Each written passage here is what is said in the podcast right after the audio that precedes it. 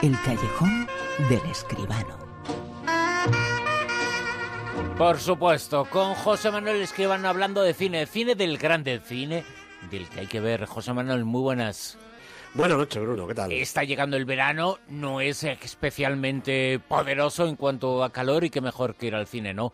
Que hay que reivindicar eso y que vayan a la pantalla grande a la gente que nos escucha. Desde luego que sí, fíjate Bruno, este fin de semana pasado ha sido el de menor recaudación en todo lo que llevamos de año. Eh, bueno, no sé si es que hay un campeonato de fútbol por ahí o, que hace buen tiempo, total, que la gente eh, se resiste un poquito. Vamos a animar a todo el mundo a que vaya al cine, que hay muy buenas películas y además en el cine se está muy a gusto, refrigerado y todo. Y sin embargo en algunos sí se está demasiado refrigerado, hay que poner el aire acondicionado un poquito menos fuerte, ¿eh? Es verdad, hay que decírselo al. Iba a decir al acomodador, ya no quedan, pero bueno, hay que decirlo que bajen el aire, porque si no, la alternativa es llevarse el abrigo, y hombre, tampoco es eso.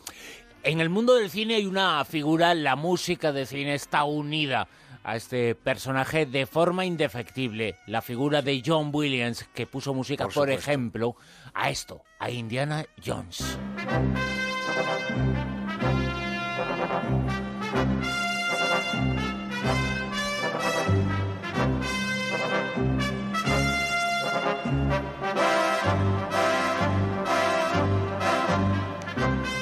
Es uno de los grandes del mundo del cine, uno de los nombres más importantes. Eh, la música es necesaria en el cine y una figura como John Williams, eh, bueno, su música eh, suena y la asociamos enseguida a algunas de sus obras y ha tenido el homenaje que se merece por parte de los que saben de cine.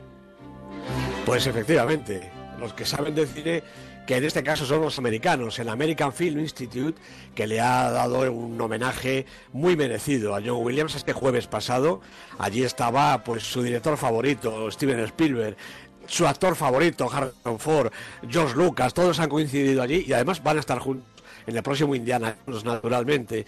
Eh, estaban también Drew Barrymore, Tom Hanks, JJ Abrams, Seth MacFarlane, todos estos, ¿no? Bueno, uh, John Williams, 84 años, cinco Oscar, pero candidato en 41 ocasiones. Ha, podido llevarse hasta 41 veces el, el, Oscar. El nombre está íntimamente unido a grandes éxitos de la pantalla de Spielberg y Lucas, por supuesto. Star Wars, Indiana Jones, La lista de Schindler, Encuentros en la tercera fase, Tiburón, ET, Jurassic Park, pero también en películas de otros directores Superman, nacido el 4 de julio, o Harry Potter. Bueno, así hasta un total de casi 150 películas.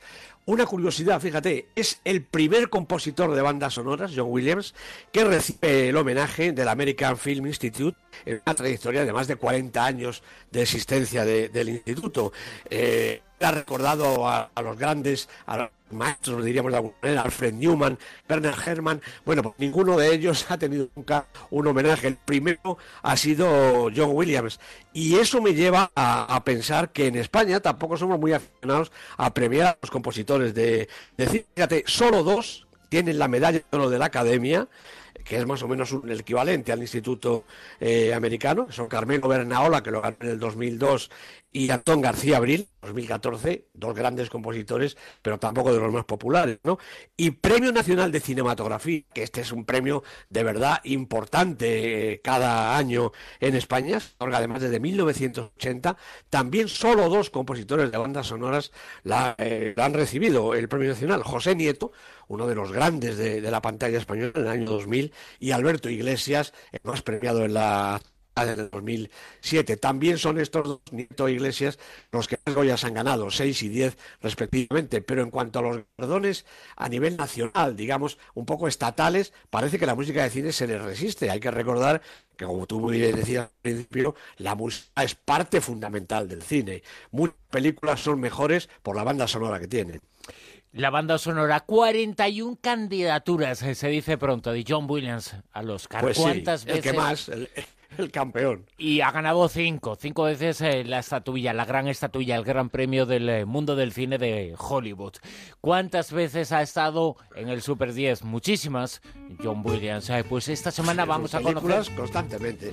Vamos a conocer esta semana cómo está la lista y cómo están esos 10 primeros puestos. Ya saben todos los oyentes, en el super10.com tienen todos los datos y aquí se los recordamos semana tras semana. En el puesto número 10 En el puesto número 10 tenemos una película española, Rumbos, de Manuela Burló Moreno, con Pilar López de Ayala, Miki Esparvé y un montón de actrices y actores más, porque la película es muy coral. Primera semana en la lista. Fíjate qué papel hace extraordinario López de Ayala, Pilar López de Ayala, al comienzo de la película, y qué decir de Carmen Machi, un papel extraordinario. ¿no?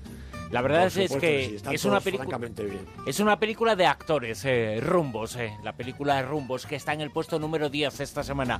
En el puesto número 9. En el 9 está Francofonía, repite posición, este estupendo documental de Alexander Sokurov. En el 8. En el 8 se recupera un poquito Espías desde el cielo, estaba en el 10, la semana pasada ha subido dos puestos la película de Gavin Hood con Helen Mirren, Alan Rickman, cinco semanas en la lista. En el 7.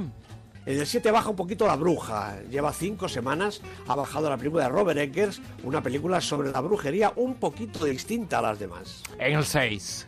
En el 6, Alicia a través del espejo. Alicia en el País de Maravillas, segunda parte. James Bobbins, el director. Mia Wasikowska es, por supuesto, Alicia. Tres semanas en el Super 10. Y en el 5. En el 5 está Warcraft, el origen. Dos semanas en la lista, también ha bajado un puesto la película de Duncan Jones. En el 4.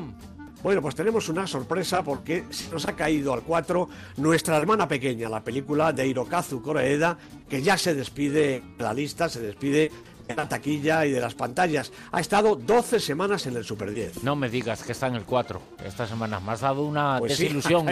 has dado emoción a los oyentes, pero para saber el nuevo número 1, pero saber que está en el 4 después de tantas semanas en el puesto número 1, uno de los más pues grandes, por no decir el más grande, ¿eh? Pues sí, la verdad es que sí. Una de las grandes películas de la temporada. Bueno, pues hay podium nuevo en el 3. En el 3, Julieta repite la posición después de nueve semanas. La película de Almodóvar se está portando sensacionalmente. ¿Y en el 2? Pues tenemos la película de la semana, nada menos que hasta aquí ha escalado directamente dos buenos tipos, una especie de thriller bastante cómico, dirigido por Shane Black con Russell Crowe, Ryan Gosling, película muy recomendable. Russell Crowe ha vuelto a la pantalla con esta película que está teniendo un grandísimo éxito de taquilla en el puesto número uno por primera vez. Pues está otra extraordinaria, estupenda película, Más allá de las montañas, de Jia Zanke. Cuatro semanas en la lista, ha estado aquí esperando eh, su oportunidad y por fin le ha llegado. Número uno, primer número uno del Super 10, Más allá de las montañas.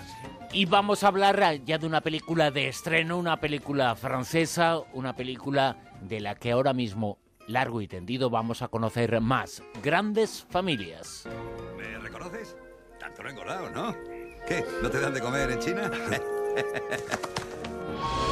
La de cosas malas que dijimos de ti hace tres años. Te escondes de papá huyendo a China y cuando vuelves te tiras a su hijastra. ¿Qué pasa? Por si no te veo. ¿A qué juegas? ¿Por qué te metes donde no te llaman? ¿Qué harías tú sin mí? Nada. Sin mí no serías nada. Una película francesa dirigida por, a ver si lo digo bien, Jean-Paul Repanot. Es el eh, director eh, de esta, de esta película que nos habla de amor, de desamor y también nos habla de infidelidades. de todo eso, efectivamente. Jean Paul Rappeneau es el, director, Mathieu Amalric, Marine Vatt, Gilles Lelouch son los protagonistas. Bueno, Rappeneau es un director eh, francés eh, muy interesante, pero ha estado mucho tiempo eh, parado. Vuelve después de 12 años a la pantalla grande y vuelve con esta comedia muy especial, la verdad. El protagonista es este Jérôme, un hombre de negocios francés que viene de Shanghái a Londres, va, va a Londres acompañado por su novia y colega Chen Li y van a Londres a rematar un negocio importante, ¿no? Pero aprovecha, nunca lo, nunca lo haría, aprovecha para detenerse unas horas en París y visitar a su madre que vive allí. Él lo tiene todo muy claro, en un, en un ratito ve a su madre, cena con ella, eh, su novia se ha marchado ya a Londres, pero él coge a la mañana siguiente el avión o el tren este que va desde París por debajo del mar y ya está, ¿no? Lo que pasa es que nada va a salir como él espera su madre le cuenta que el viejo caserón de la familia en Ambrey, el, el, pueblo, todavía no se ha vendido, en contra de lo que él pensaba, porque el posible comprador, que es un antiguo amigo de la familia, y el ayuntamiento del lugar se disputan la compra. Eh, bueno, Jerome se disgusta mucho, se pelea con su hermano y total, que se va al, pueblo para solucionarlo rápidamente, en, el mismo día y ya está, ¿no? Naturalmente, de repente se encuentra metido en un embrollo que retrasa su viaje y en el que se enredan viejos eh, asuntos y nuevos problemas. Allí están los recuerdos, los reencuentros eh, más o menos inesperados y sobre todo lo más grave, que se siente muy atraído por una joven del pueblo que además resulta ser la hija del antiguo amante de su difunto padre, cuyo testamento además no está nada claro. Bueno, el vodevil está servido en lugar de ser en una casa cuyas puertas se abren y cierran y dan paso a personajes que corren por las habitaciones, es todo el pueblo de Ambray el que entra en el juego con sus edificios, hoteles, oficinas, calles y carreteras, con idas y venidas en coche, en moto, en bicicleta, cada vez a mayor eh, velocidad y por supuesto lo que tú anunciabas al principio, engaños, celos, amores clandestinos y por supuesto un protagonista, el hombre al que se le viene todo encima y sobrevive como puede, cosa que desde luego no voy a contar cómo sucede. Pero nos habla de grandes eh, familias, ese es el título, pero podría titularse, por ejemplo, Grandes Enredos, ¿no? Por supuesto que sí, porque además las grandes familias en este caso solo es una, una familia, una familia burgués del pueblo con ese casón ahí que se les ha quedado atascado en un litigio y por el caserón, por las calles y por todo el pueblo anda este pobre Jerome perseguido y persiguiendo, que esa es la razón fundamental del vodevil, una comedia que además gana en dinamismo según avanza el metraje. Yo creo que es una película muy divertida, muy interesante. Una película dirigida por Jean-Paul Repano, la película Grandes eh, Familias ya está en la gran pantalla y hasta aquí, por supuesto, en el callejón con José Manuel Esquivano, con quien hablaremos dentro de siete días. José Manuel, muchas gracias. A Bruno, un abrazo para todos.